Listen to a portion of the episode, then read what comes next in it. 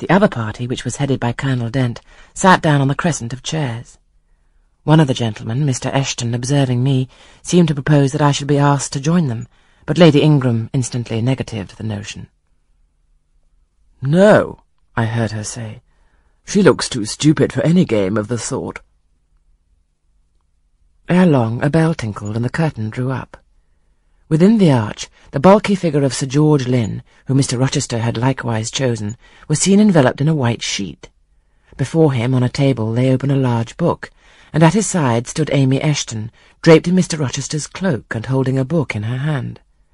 Somebody unseen rang the bell merrily, then Adele, who had insisted on being one of her guardian's party, bounded forward, scattering round her the contents of a basket of flowers she carried on her arm. Then appeared the magnificent figure of Miss Ingram, clad in white, a long veil on her head, and a wreath of roses round her brow. By her side walked Mr. Rochester, and together they drew near the table. They knelt, while Mrs. Dent and Louisa Eshton, dressed also in white, took up their stations behind them. A ceremony followed in dumb show, in which it was easy to recognize the pantomime of a marriage. At its termination, Colonel Dent and his party consulted in whispers for two minutes. Then the colonel called out, Bride!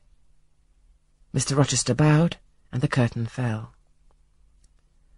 A considerable interval elapsed before it again rose.